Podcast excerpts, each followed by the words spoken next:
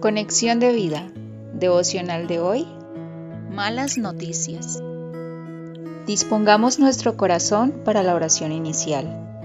Padre, no tengo temor en recibir malas noticias, pues estoy confiado y me mantengo a diario en la buena noticia de salvación por medio de la fe en Cristo que me has dado.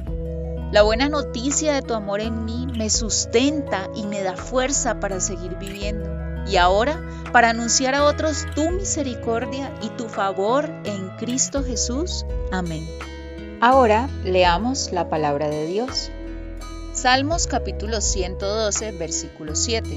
No tendrá temor de malas noticias. Su corazón está firme, confiado en Jehová. La reflexión de hoy nos dice, a diario escuchamos y vemos en la televisión, en los medios digitales, malas noticias, guerra, rumores de guerras, enfermedades, violencia, entre otras. El problema no es solo escuchar malas noticias, sino que éstas nos pueden llenar de angustia y de incertidumbre ante el futuro. Muchos pierden la paz y caen en crisis al recibir estas noticias. Otros simplemente se vuelven insensibles y se acostumbran a recibir esta información. Optan por ser indiferentes. Sin embargo, ¿cuál debe ser la actitud de un creyente ante el panorama mundial actual o cuando recibe malas noticias? El creyente debe tener dos actitudes que construyen. La primera es que debe ser sensible ante el dolor de la humanidad sin dejarse afectar, disponiéndose a orar por los que sufren violencia, como nos indica el Salmo. El deseo de los humildes oíste, oh Jehová. Tú dispones su corazón y haces atento tu oído para juzgar al huérfano y al oprimido, a fin de que no vuelva más a hacer violencia al hombre de la tierra. Salmos 10, versículos 17 al 18. En esto practicamos el amor, ya que éste no se goza de la injusticia, mas se goza de la verdad. Primera de Corintios 13, 6. La segunda actitud del creyente es estar confiado en Dios, porque ya ha recibido la mejor noticia que puede recibir, y esta noticia se trata de Jesús.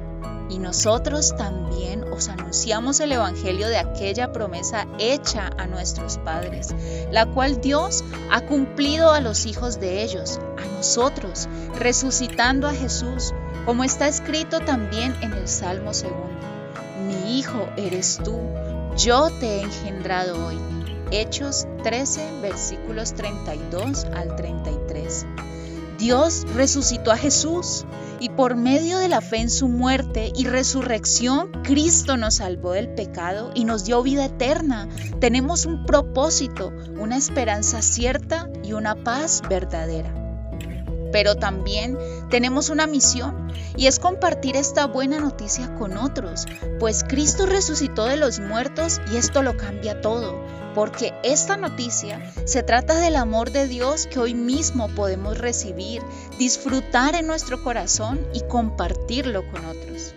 Ante las malas noticias del mundo, anunciemos con más fervor la mejor noticia de todos los tiempos, Cristo en nosotros, la esperanza de gloria. Colosenses 1:27. Visítanos en www.conexiondevida.org Descarga nuestras aplicaciones móviles y síguenos en nuestras redes sociales.